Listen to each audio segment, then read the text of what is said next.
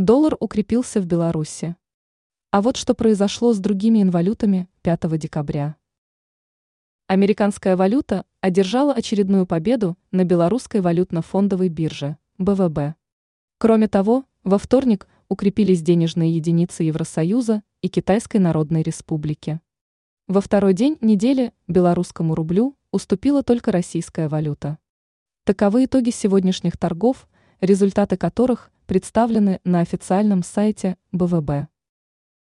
Как завершились торги 5 декабря? К часу дня в Беларуси установились следующие курсы валют. Доллар 3,1872 десятитысячных рубля. Евро 3 рубля 42 копейки. 100 российских рублей 3,4 тысячи 851 десятитысячная рубля. 10 китайских юаней 4,4 тысячи 591 десятитысячная рубля. Насколько подорожали инвалюты? Доллар стал сегодня дороже на 0,226 десятитысячных пункта, плюс 0,71%. Единая европейская валюта прибавила 0,101 десятитысячная пункта, плюс 0,3%.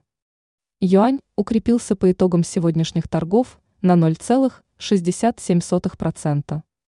Денежные единицы США и КНР продолжили удачную серию – стартовавшую в прошлую пятницу. А вот евро вернулся к росту. Российский рубль, потерявший 0,19%, потерпел третье поражение к ряду.